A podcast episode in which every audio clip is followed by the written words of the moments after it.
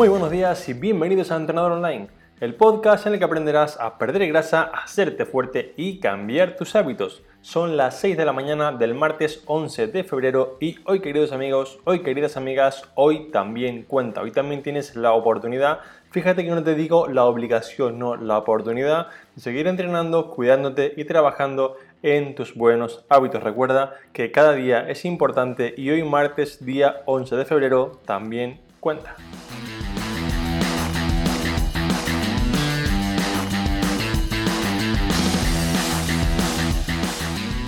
En el capítulo de esta mañana quiero explicarte qué es lo primero, qué es lo inicial y para mí lo más importante que le recomendaría a alguien cuando quiere empezar a perder grasa sin complicarse la vida, sin realmente pensar en contar calorías, pesar alimentos, llevar todo al milímetro, mirar exactamente qué se come, cuánto se pesa, digamos cuánto de todo vale, sin tener que hacer toda esta fase que está genial, es una fase un poco más avanzada, cómo poder hacerlo al inicio de un modo muy sencillo encontrando un hábito muy importante y realmente viendo cómo ponerlo en práctica. La verdad es que es un capítulo súper, súper práctico. Ya sabes que me gusta darte ideas muy prácticas y aplicables para que no solamente aprendas, sino tomes acción y realmente mejores llevándolas a cabo. Pero antes de contarte todo esto del hábito y por qué es importante hacerlo como idea inicial, quiero recordarte que aún quedan plazas porque he ampliado el espacio del seminario. Somos ya más de 2.000 personas, lo cual es una locura. Estoy súper encantado que digamos podamos ayudar a tantas personas. Aún tienes un hueco en el seminario del próximo jueves día 13 de febrero, es decir,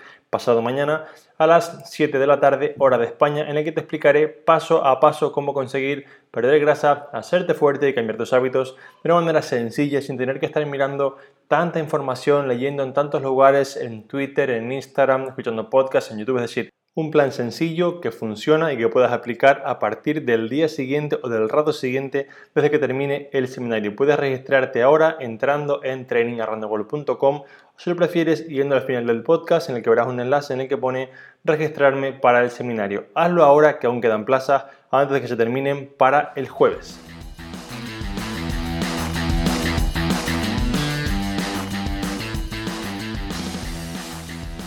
Bien, vamos ahora con el capítulo en sí. Voy a explicarte cuál es este truco y cómo llevarlo a cabo. Realmente veremos cuál es, sobre todo, por qué es tan importante. El truco en sí consiste en la simplicidad, en algo tan sencillo como empezar a apuntar todo lo que comes. Y antes de que me diga que ya te conozco, que ya lo sé, seguramente dirá, Alberto, pero si yo ya lo sé, yo sé lo que como, yo como esto, lo otro, quiero decirte que quizá no sepas tanto, porque muchas de las conductas, muchos de los hábitos que tenemos en cuanto a la nutrición o en cuanto a cualquier aspecto de la vida están automatizadas. Y esto hace que el cerebro obvie, el cerebro realmente olvide o no preste atención a esta conducta porque la hace desde hace tiempo. Entonces tú puedes estar comiendo cosas o puedes estar, digamos, teniendo un hábito hacia ciertas cosas que te hacen no perder grasa y no te das cuenta, no lo sabes y como no lo sabes, tu respuesta es, sí, sí, yo eso ya lo sé, pero realmente no lo sabes porque el cerebro automatiza casi el 50% de las cosas que hacemos, con lo cual es muy probable que digamos que estés haciendo digamos ciertas conductas que no sean tan adecuadas para perder grasa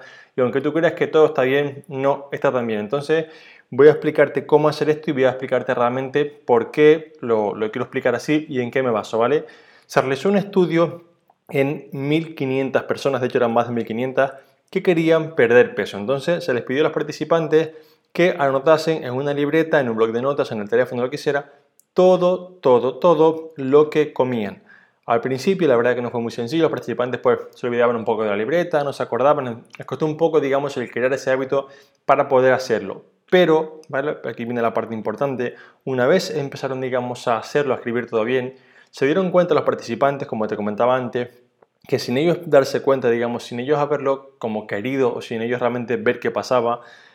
ellos se dieron cuenta que habían creado el hábito de tomarse, por ejemplo, un refresco por la mañana, un snack por la tarde, de que, por ejemplo, cuando se aburrían en su casa, abrían la nevera, es decir, se daban cuenta de que había cosas que ellos a priori no pensaban que comían tanto y que sí que estaban, digamos, comiendo. Y realmente es como si en su mente esa comida no existiera porque yo estaba en el trabajo, estaba tan tranquilo trabajando y de repente pues me aburría, todas las mañanas a las 12 me aburro y la verdad pues abro la maleta o voy a buscar en la máquina o lo que sea, me bebo un café me como unas almendras, me como pues a lo mejor un bollito o similar, pero para mí como eso no es un almuerzo, no es una comida grande, no es algo realmente que sea muy importante, pues no lo cuento como comida o por ejemplo también pasaba un caso de que las personas al salir del trabajo, digamos al acabar la jornada laboral, camino a su casa, casi siempre paraban, digamos, en algún lugar a hacer un poco un after work, un poco un, tiempo después del trabajo de relax. Igualmente se tomaban un té, un café con una pasta, con unas galletas, con unas, digamos, cookies, que suena un poco más moderno. Y esto tampoco lo tenían en cuenta porque no era una comida principal. Y aquí tenemos, tanto en el ejemplo de la mañana como de la tarde,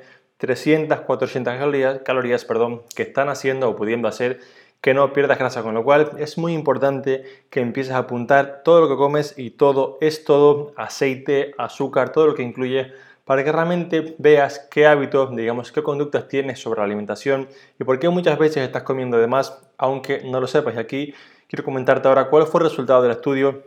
porque realmente, o sea, fue súper importante. Aquí hay dos cosas que para mí son, son bastante reseñables. La primera es que al cabo del tiempo, los participantes que empezaron a apuntar todo el tema de la libreta, todo, digamos, sus comidas, se dieron cuenta de que podían comer mejor. Se dieron cuenta de que, oye, pues en este almuerzo no tengo proteína oye, es que en esta cena me falta lo otro. ¿Por qué? Porque si lo apuntas, realmente eres más consciente de cómo poder hacerlo mejor. Y si vas en automático, si vas un poco como un pollo sin cabeza, que diría Víctor Coopers, pues realmente es muy complejo que tú te pares a pensar qué se puede mejorar. Pero si tú analizas, si tú evalúas qué comes día a día, es mucho más sencillo que pienses, oye, pues mira, mi desayuno la verdad no es tan completo. Mi almuerzo le falta esto, en la cena me podría haber ahorrado lo otro. Pero esto solo es posible si tú llevas un control tan simple como apuntarlo en el móvil, libreta. Realmente no hay excusa, todos tenemos el móvil encima y lo usamos más de lo que deberíamos. Así que puedes hacerlo a partir de hoy. Y la segunda cosa más importante que me pareció del estudio es que los participantes que hicieron, digamos, el uso de la libreta y demás,